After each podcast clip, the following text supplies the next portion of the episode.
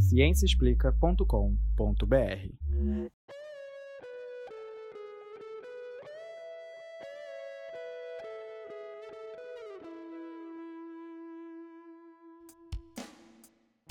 Este é o Microbiando, o podcast que traz novidades do mundo da microbiologia e imunologia para você. Bem-vindos ao podcast Microbiando, o programa que traz as novidades do mundo da microbiologia e imunologia para você. Esse é o 14 episódio da terceira temporada do Microbiando, gravado em 24 de novembro de 2020. Aqui hoje estão presentes a professora Luciana Costa. Oi, pessoal, tudo bem? O professor Leandro Lobo. Oi, gente, tudo bom? E eu, Juliana Cortines, todos nós do Instituto de Microbiologia da UFRJ.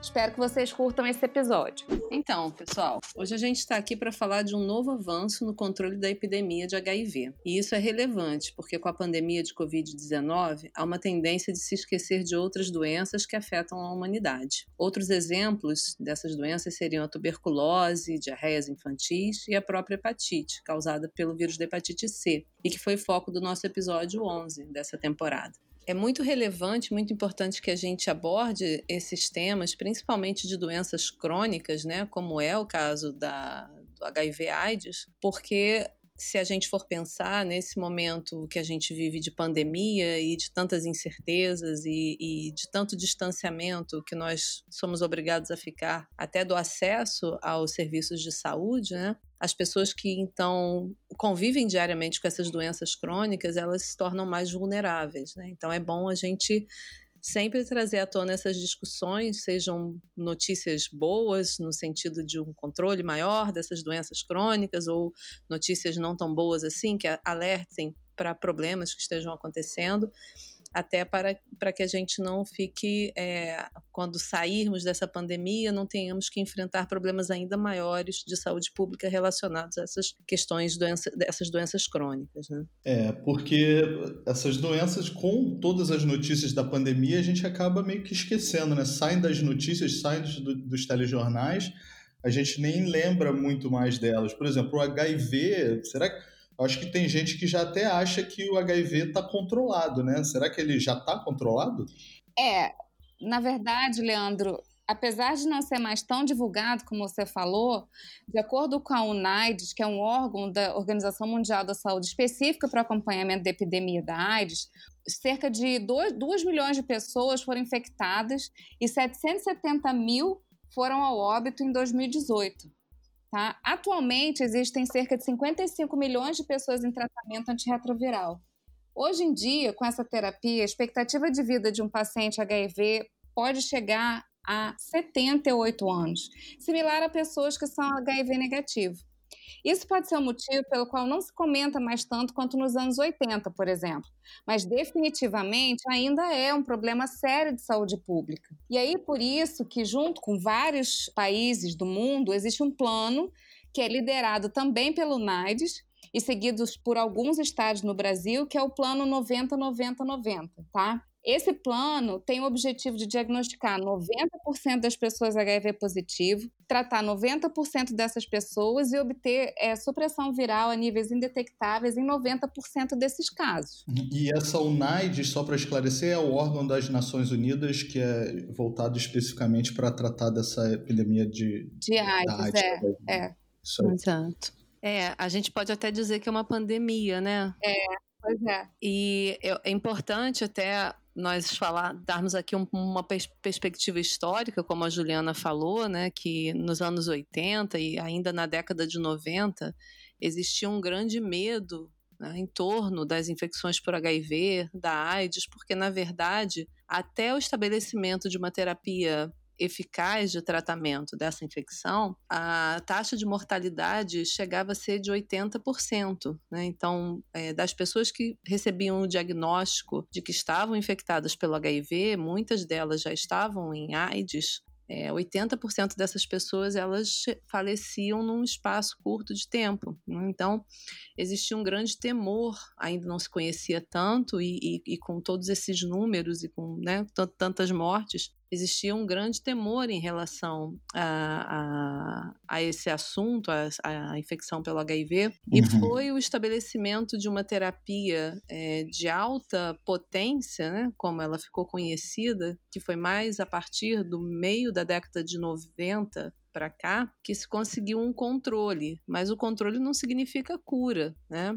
Então nós ainda não chegamos nesse patamar e, infelizmente, ainda temos um número significativo de novas infecções acontecendo no mundo anualmente. E muitas pessoas que ainda não sabem que estão infectadas, né, que poderiam já serem beneficiadas por um tratamento precoce, mas muitas não têm nem acesso à testagem. Então, a, as infecções por HIV ainda continuam sendo um problema importante de saúde pública, principalmente nas populações mais vulneráveis, porque junto com o HIV vem outras infecções, né, que contribuem, inclusive, para uma progressão maior da doença ou para uma piora na vida das pessoas, na qualidade de vida das pessoas. E aí a gente pode citar infecções por HIV em indivíduos que são infectados por por tuberculose, que tem tuberculose, é, uhum. as outras infecções sexualmente transmissíveis. Então, isso tudo, aí, é, é, todas essas questões ainda acontecem e, e ainda impactam na saúde pública, né? no, no mundo todo, mas principalmente nas populações mais vulneráveis. Voltando aqui ao que a Luciana acabou de falar, para dar uma ideia da dimensão do que, que era, né, da década de 90, a, a crise do HIV, das pessoas HIV positiva que desenvolviam AIDS né, para a saúde pública, basta dizer que naquela época era a segunda causa de morte no mundo todo. Tá? Além disso, é, no início né, dos casos, lá na década de 80, voltando mais ainda um pouco, é, era muito estigmatizada, tá? porque a grande maioria dos casos, praticamente a, a, todos os casos eram detectados em homens que tinham relações com homens. Então, esse estigma era muito, muito forte, né? E, e, seguiu acompanhando a doença até hoje. E agora também inclui mulheres, como a gente vai ver mais tarde nesse episódio. É muito importante você ter falado isso, Juliana, até porque, de novo, né, voltando no tempo, logo no início, quando se precisava de, maior, de uma maior quantidade de pessoas, né, de estudiosos, para entender o que estava acontecendo e de dinheiro público mesmo para as pesquisas para avançarem no sentido da como, como hoje a gente vê que acontece, né, com o corona, o novo coronavírus, então você precisa cada vez mais da ciência como a ferramenta para controlar essa, esse novo agente infeccioso que chega na, na população, esse estigma ele foi muito utilizado por governos, né, principalmente governos conservadores de países ricos, para justamente justificar o não investimento no desenvolvimento científico na, em HIV/AIDS, né? Então o estigma chegou até esse nível, ele ultrapassou o nível social chegou no nível político e foi determinante, inclusive, para a figura que a gente tem hoje no mundo, que poderia ter sido diferente se a atuação desses governos tivesse sido diferente, se esse estigma não tivesse sido criado e utilizado politicamente. Né? A gente está falando de cerca de 39 milhões de pessoas infectadas no mundo. Né? É. É, a maior parte, mais de, mais de 50% dessas pessoas no, na parte subsaariana da África. É, então, isso só mostra para gente que essa, essa epidemia especificamente ela vai além da questão de saúde e, e, científica e ela permeia toda uma questão social importante. Né? Vejo similaridades com a situação atual, hein? Pois é. Luciana, então, não só nesse estigma social que a gente está falando, né, existe também uma, um grande problema, como você mesma mencionou, nos governos que são mais conservadores, porque isso afeta diretamente as políticas de saúde pública. É por isso que os governos têm que ser acolhedores para toda a sua população sem discriminação nenhuma. Perfeito, é isso mesmo. Mas então, seguindo né, no, na, no histórico né, da epidemia de HIV/AIDS, um pouco depois então da descoberta e de né, alguns uma década e meia após a, a descoberta desse novo vírus e causando toda essa comoção e, e, e, e o impacto que teve, né, e ainda tem na saúde pública, foi desenvolvida uma terapia de alta potência, né, que trata, na verdade, que, o, que, o que a terapia, o que essa terapia faz? É, são, é uma combinação de medicamentos, né, no sentido que são utilizados para interromper a replicação viral no indivíduo, ou seja, o medicamento ele vai impedir que o vírus consiga entrar na célula e matar aquela célula do indivíduo, e assim controlando os níveis de carga viral. E com isso, então, o sistema imune do indivíduo consegue responder melhor e controlar a infecção. Isso não significa que aquele indivíduo esteja curado, mas ele estará, ele vai poder conviver com essa infecção por um longo tempo, de forma controlada, né? acompanhando sempre, obviamente, para ver se ela continua controlada. Então, os impactos é, no sistema imune eles são ou revertidos ou minimizados com a terapia.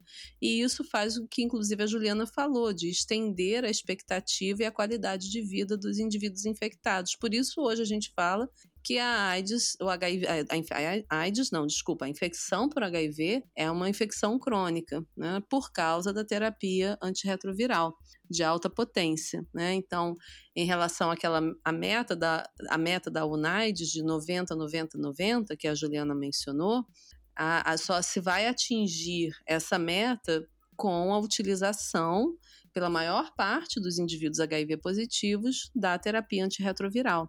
No início, essa terapia ela era muito difícil de ser tomada pelos, pelos pacientes, né, pelos indivíduos, porque eram muitos, muitos comprimidos que eram tomados ao longo de todo o dia, porque um não podia tomar junto com o outro, então você tinha que tomar um primeiro e esperar duas horas, tomar o outro, e dali a duas horas já estava na hora de tomar o outro. Então eram muitos medicamentos, uma dosagem muito mais alta, e aí isso causava efeitos colaterais maiores, né, e, e mais importantes nos indivíduos. Mas essa terapia foi evoluindo ao longo do tempo. E hoje a gente chega numa terapia muito mais fácil de ser tomada pelos, pelos indivíduos, né? com menos efeitos colaterais de longo tempo. E hoje em dia se fala, inclusive, em redução do número de medicamentos associados, né, dada a potência que cada um deles individualmente alcançou com esse tempo de evolução. Né? Mas a gente ainda precisa de terapias e estratégias de prevenção, cada vez desenvolver mais dessas terapias e estratégias, porque a gente não está falando de uma terapia de cura. Então, toda terapia de longo tempo, a gente pode imaginar que em algum momento ela vai precisar ser substituída ou melhorada, ou que alguns indivíduos de fato não vão responder a ela, né? E a questão, então, de estratégias de prevenção, porque as vacinas anti-HIV, a gente até agora não tem nada no cenário próximo de que possa chegar a uma vacina eficaz que vá prevenir né, as novas infecções. E como a Juliana falou, só em 2018 foram cerca de 1,7 milhões de pessoas infectadas. Né? Então, qualquer, qualquer estratégia no sentido de diminuir esse número também a longo prazo vai ter um grande impacto em saúde pública, né? Então, nesse viés que a gente está falando de terapias, de é, estratégias de prevenção da infecção, a gente pode falar da profilaxia pré-exposição. O que, que, que é essa profilaxia? Então, são indivíduos, pessoas que estariam em risco aumentado, em maior risco de se expor ao HIV. Essas pessoas, esse grupo, então, de pessoas, tomaria de forma preventiva uma medicação, que é uma medicação anti-HIV. Na verdade, é uma combinação de dois medicamentos, né? Numa única pílula, e seria uma pílula por dia, né? É isso, e essa terapia pré-exposição, ela foi um grande marco nessa, nessas estratégias de prevenção, né? É, principalmente então nesses grupos de pessoas em alto risco de contaminação pelo HIV. Né? Esse, esses, esses grupos incluem profissionais do sexo e usuários de drogas injetáveis, por exemplo. Né? Então, estu os, vários estudos já foram realizados e comprovaram a eficácia dessa terapia pré-exposição, que seria a pessoa tomar, a pessoa não é, não é infectada pelo HIV, então para prevenir a infecção, ela toma essa medicação, uma pílula uma vez por dia, uma combinação de dois medicamentos anti-HIV que são usados normalmente na terapia das pessoas infectadas, mas que estão ali então para evitar que aquela pessoa, mesmo exposta ao vírus, ela não fique infectada. É, com tudo isso que a gente vem falando até aqui, é muito fácil ver que a prevenção é extremamente importante para todas as pessoas, indiscriminadamente. Entretanto, além das descobertas científicas necessárias para o desenvolvimento de novas drogas para profilaxia e o tratamento para o HIV, a gente ainda enfrenta um outro obstáculo: a violência baseada no gênero, mais especificamente contra as mulheres. Então quer dizer que a violência contra meninas e mulheres pode afetar a dinâmica da infecção e do tratamento e, ou profilaxia, né, para o HIV? Pois é, né, Leandro? Parece que são assuntos que não têm relação nenhuma, né? Mas meninas e mulheres sobreviventes de atos violentos são 50% mais propensas a adquirirem HIV elas também relatam dificuldade em impor medidas de sexo seguro, né? Então, o, o, o homem exige a não utilização né, do, da proteção e muitas vezes é, também tem tendências é, a, a vícios para diminuir as suas dores, incluindo álcool e drogas. Todos esses pontos constituem situação de risco para contaminação pelo HIV. Esses relatos são mais frequentes em países africanos, de acordo com a UNAIDS, na região centro-oeste da África, a relação de infecção entre jovens adultos entre 15 e 24 anos de idade é de 5 mulheres para 3 homens. Uh, e como podemos então sair desse ciclo vicioso que é tão desigual pra, para as mulheres? É, o ideal seria uma conscientização mundial sobre os direitos igualitários entre os gêneros, né? Entretanto, a epidemia continua se alastrando e precisamos agir mais rapidamente. Assim, o melhor mecanismo para deter a disseminação do vírus é através da profilaxia. No caso do HIV, essa terapia preventiva visa impedir que a pessoa seja infectada pelo vírus, como a Luciana já comentou. O primeiro medicamento aprovado para esse fim foi o Truvada, que deve ser ingerido em doses diárias, né? também como a gente já citou anteriormente. O medicamento que foi aprovado em 2012 pelo FDA, que é a Agência Regulamentar regulamentória dos Estados Unidos é uma combinação de dois inibidores de transcriptase reversa, que impede a multiplicação viral pela célula hospedeira. E esse medicamento é bastante eficiente, viu? Ele reduz as chances de contaminação em mais de 90% através de vias sexuais e em aproximadamente 70% entre usuários de drogas um ganho para prevenção da AIDS, da contaminação por HIV e desenvolvimento de AIDS sem precedentes na história. Realmente, impressionante. Então, o Truvada auxilia muito no controle da epidemia provocada pelo HIV, né? É, teoricamente sim, né? Mas existem algumas questões, alguns percalços no caminho, né? De uma forma geral, como todo medicamento que você precisa fazer o uso regularmente por um longo tempo, né? Ele vai, o remédio pode provocar efeitos colaterais graves, né? Então, alguns desses efeitos colaterais desses, dessa combinação que está no Truvada, seria, por exemplo, insuficiência renal, e redução da densidade óssea. Além disso, né, é, e isso é uma questão muito importante, apesar de ser, é, apesar de ser só uma pílula uma vez por dia, mas ainda assim, né, a pessoa precisar lembrar que tem que fazer o uso daquela pílula, pode acontecer a não adesão ao esquema terapêutico. E aí, se você, de fato, aquela pessoa não toma a medicação diariamente, isso pode diminuir muito a eficácia da droga na hora do, do, do remédio, né, na hora que aquela pessoa, se porventura acontecer, ela for exposta. Então, uhum. essa questão de religiosamente fazer o uso da, do, do, medicamento, então tomar a sua pílula diária, ela é muito importante, porque tem um problema, tem um efeito aqui psicológico, né? Você acha que, não, estou tomando o medicamento, você já fica é, mais relaxado em relação à sua própria proteção, né? Porque eu tô tomando medicamento. Mas aí, se você eventualmente, ah, não tomei hoje, ah, não faz mal, toma amanhã, mas se isso acontece de forma. É, constante, né, você acaba não estando protegido. Você está tomando remédio, mas não de uma forma de, é, correta, achando que está protegido, não está protegido, né? Um paralelo que a gente pode fazer disso é, é o uso de anticoncepcional, né? Se a mulher não toma todo dia, Exato. Né, a gente já sabe o resultado, o possível resultado. E ainda tem algumas questões pertinentes que aí seria especificamente para as mulheres, né? Então, no campo social, algumas mulheres, né, por viverem dominadas por seu agressor, não têm acesso ao medicamento como deveriam ou não aderem ao tratamento corretamente, né, para que ele seja eficaz na prevenção. E ainda tem uma questão que é, é da medicação específica, né? O Truvado é menos eficaz em mulheres. Isso porque, para a proteção, então, da infecção das mulheres, é necessário que você tenha uma quantidade exata desse, medica desse remédio, né, desse medicamento lá na mucosa vaginal das mulheres, vaginal e cervical, né? Só que no caso desse, de, do Truvada, no caso dessa combinação de, de, de medicamentos que está lá no Truvada, ele não uhum. chega a atingir essa dose adequada lá na mucosa e por isso então ele é menos eficaz do que seria, por exemplo, para a exposição da mucosa retal. Então, na mucosa retal, você toma, toma medicação via oral e você tem lá uma concentração ideal na mucosa retal. Então você uhum. tem uma boa proteção, né? Mas no caso da mucosa vaginal, você já não tem essa, essa concentração adequada e com isso você tem uma menor chance ali de proteção, né?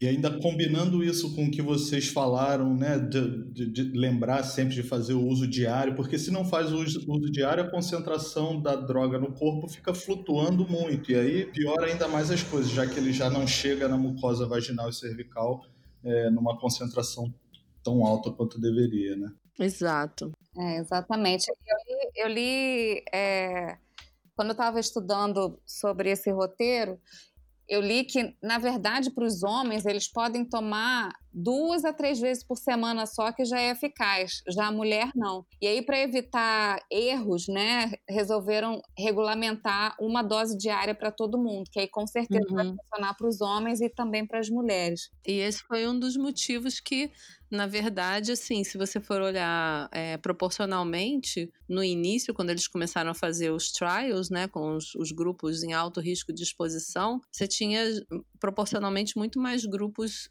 com homens do que com mulheres, né? É, exato. É, no ano passado, Inclusive, foi aprovado um novo medicamento para profilaxia pré-exposição. O Discov, que é a união de dois medicamentos também inibidores de transcriptase reversa. Curiosamente, as mulheres cis, ou seja, as mulheres que nasceram mulheres, é, sequer entraram no teste clínico da droga. Ou seja, esse medicamento não é nem aprovado para utilização em mulheres que fazem sexo vaginal receptivo.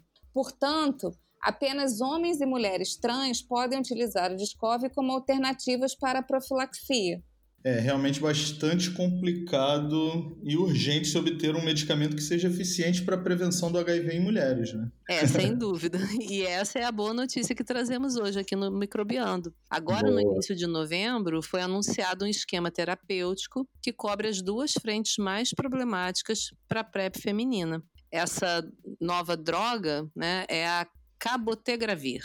O que, que é esse nome complicado? Na verdade, ele é um inibidor de uma outra enzima do vírus, que é a enzima integrase. Né? Essa enzima ela é necessária para que o material genético do vírus seja inserido no material genético da célula, né? integrado lá no material genético da célula hospedeira. E só a partir daí é que você tem produção de novos vírus, ou seja, aquela célula vai é, morrer em consequência da infecção. É, então, esse novo medicamento, né, ele vem então com essa esperança de uma PrEP que vai ser altamente eficaz em mulheres. E realmente os resultados são muito animadores. O cabotegravir se mostrou 89% mais eficiente em prevenir o HIV em mulheres cis do que o Truvada. O tratamento mostrou-se tão eficaz que os ensaios clínicos foram inclusive terminados precocemente. O grande lance dessa formulação é que ela possui uma ação longa e necessitando, portanto, de apenas uma dose a cada dois meses. Essas doses são feitas através de injeções, tá? Agora imaginem vocês, ao invés da pessoa ter que tomar 365 pílulas por ano, elas vão ter que tomar apenas seis injeções nesse mesmo período. Por isso é uma grande conquista para as mulheres a liberação do cabotegravir. Aquelas que não conseguem aderir às pílulas diárias agora poderão ter acesso a uma PrEP que certamente será mais fácil, né, ter uma aderência maior ao tratamento. É, que bom, né, Leandro, que estamos finalmente conquistando igualdade entre homens cis, trans, mulheres cis e trans, também na prevenção da infecção pelo HIV. A ideia de saúde pública é ser capaz de acolher toda a humanidade com respeito e dignidade. E isso é que a ciência busca fazer dia a dia. É muito legal, né? A ciência não tem esse olhar de, de, de discriminação, de a ciência está trabalhando para é, melhorar a vida de todos, é isso e os cientistas, né? Eu acho que isso que é, todo mundo pode ter certeza. Muito bom, gostei desse artigo. E agora, é interessante lembrar né, que o, HIV ainda é considerado pela OMS uma pandemia. Então, nós estamos vivendo duas pandemias simultaneamente: a do Covid-19 e do HIV, dois vírus. Isso aí. E assim, é, é uma coisa que chama a atenção é que para o SARS-CoV-2, para o Covid-19, a gente já está já tá chegando no final do desenvolvimento de uma vacina, né? Já agora, enquanto nós gravamos aqui, hoje eu já li a notícia que a Sinovac já chegou no fim da fase 3 e vai começar a publicar os resultados e pedir aceleração para o uso da vacina. E, enquanto isso, o HIV continua sem uma vacina há 40 anos. Olha que diferença. Por que isso, hein? É, pois é. Por que isso? A gente não sabe. Não foi por falta de tentativa, né? Muitas tentativas. É, de todas, todas essas diferentes vacinas que estão em teste né, para coronavírus, de estratégias diferentes, já foram testadas para HIV e uhum. nenhuma delas, na verdade, é, se mostrou eficaz. Né? O máximo de eficácia que se conseguiu foi 30%, o que não chega a ser nada animador né, para uma vacina preventiva. A gente não tem certeza, porque a gente tem certeza que, na verdade, não conhece ainda qual é a resposta imune que realmente irá prevenir essa infecção, né? Uhum. Então, por isso que o desenvolvimento de outras estratégias que não as baseadas em vacina, elas são fundamentais, né? É então, é tem duas grandes frentes agora é, na, em HIV/AIDS. Uma é de desenvolvimento de estratégias preventivas não vacinais, né? Não que tenham parado com os esforços da vacina. Ainda tem grupos que permanecem é, estudando e tentando chegar em alguma possível vacina, mas já entendemos que outras estratégias são necessárias. E a outra frente que seria de buscar uma possibilidade de cura da infecção, né? Mas a gente ainda tem um longo caminho à frente, né? Nós já falamos de, de, dessa possibilidade de cura em outro, em outro episódio, né? Nós fizemos um episódio sobre aquele caso do paciente de Londres, né? Que, mas é, um, é. é uma cura que não é ainda viável para ser usada em larga escala, né? Sim. É, inclusive, é, infelizmente, o paciente de Berlim faleceu esse ano, né? E, e, não foi, foi em decorrência ao retorno da, do linfoma dele, mas ele viveu é, muitos anos depois sem, sem vírus e se tornou um grande ativista para as pessoas com HIV/AIDS. Existe uma, uma outra possibilidade que vai ser provavelmente para os nossos bisnetos ou netos, sei lá, que é a edição do genoma. Né? Existe um caso que foi relatado, mas ainda muito muito superficialmente, sem artigos publicados e sem dados brutos e, e palpáveis, né, de um cientista que conseguiu editar o genoma de dois bebês gêmeos, é, onde ele retirou um dos correceptores que são necessários para a infecção pelo vírus HIV. Então, essa uhum. também seria uma estratégia, mas que, assim, é, ainda precisa muito estudo, tem questões éticas muito importantes envolvidas, né? Em toda essa situação, a gente não tem regulamentação para isso, mas num futuro, quem sabe, pode ser uma estratégia não só para HIV, mas para muitas outras doenças, inclusive é, doenças genéticas que ainda não tem cura, né? É, inclusive eu li que esses retirar esse correceptor, né? Nesse caso aí tornaria as crianças mais resistentes ao HIV ou resistentes, mas também ficariam mais suscetíveis ao West Nile vírus, né, que é um outro vírus que causa encefalite. Então não adianta nada, você torna é. você mais resistentes ao HIV e mas se tornam suscetíveis a uma outra doença. Então essas é, técnicas de edição de genoma, elas realmente são é uma questão muito delicada e a gente precisa de um debate envolvendo todas as nações do, do, do planeta, assim, sobre como nós vamos usar isso, porque vai isso tem um efeito na nossa espécie como Exatamente. um todo, na espécie humana, né? Não é só naquele Não. indivíduo. É. Porque esses indivíduos vão passar esses genes modificados adiante. Exato. Isso, isso é um assunto realmente para todas as áreas da humanidade, né? Economia, é. direito, sociais, ciências sociais, um, todas as humanas e, claro, a ciência em si, né?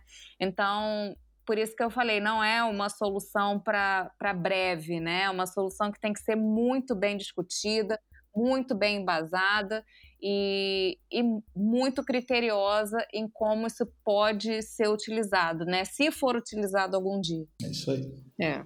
Requer uma discussão não só nas ciências, nas ciências da saúde, mas to, toda a sociedade, né? Não é, uma, não é simples, é uma questão ética importante. Sim, sim. E, gente, se vocês é, têm mais interesse em aprender sobre terapias de edição gênica, nós fizemos um episódio especial só falando sobre o CRISPR, que foi publicado nesse mês. Então, busquem aí no seu agregador de podcast que nós temos um, nós falamos, tiramos todas as dúvidas sobre o famoso CRISPR e a edição gênica, tá bom?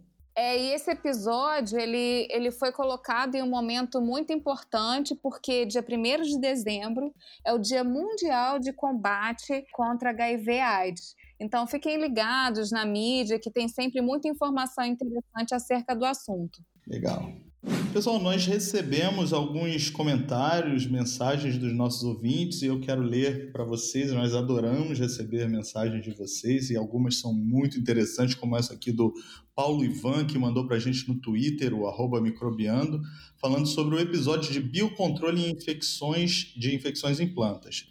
Ele disse assim: Pessoal, escutei ontem esse último episódio. Parabéns à equipe por mais essa brilhante tradução da microbiologia de uma forma simples e acessível.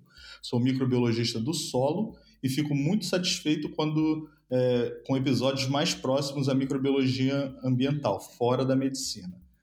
Essa relação ecológica de um fungo que é patógeno em determinadas espécies e endofítico promotor de crescimento em outras é comumente relatada na literatura mas esse trabalho só conseguiu ser publicado no ISME Journal, né, que é uma revista muito prestigiosa, porque é um trabalho bem completo. Além disso, a colocação no final do papel da doutora Johanna Dobenheim para a agricultura brasileira foi muito bacana. É, eu também adoro a Johanna. Né? Ela foi indicada ao Nobel de Química e, como ressaltaram, a competitividade da soja brasileira no mercado internacional é possível pelas suas pesquisas é, em bactérias fixadoras de nitrogênio.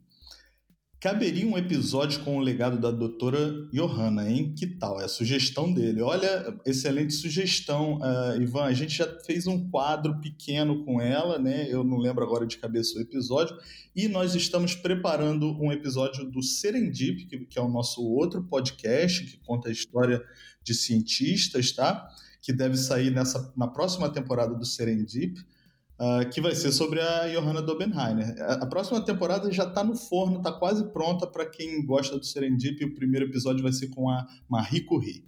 E ele termina falando. Uh, ah, ele fala também uma colocação: fungos não realizam a fixação biológica de nitrogênio, que é um detalhe que passa batido pelos pesquisadores de outras áreas. Realmente, quem faz isso são bactérias fixadoras de nitrogênio. E mais uma vez, parabéns pela iniciativa por mais episódios na microbiologia ambiental ele diz que pode sugerir alguns trabalhos e manda um abraço socialmente distante a todos e a todas. Muito obrigado, Paulo Ivan. Não, eu vou aceitar a sua sugestão. Por favor, mande para o nosso e-mail microbiando.micro.frj.br as suas sugestões. Quem sabe você não participa de um episódio? Seria bem legal, hein? A gente está sempre aberto a colaborações.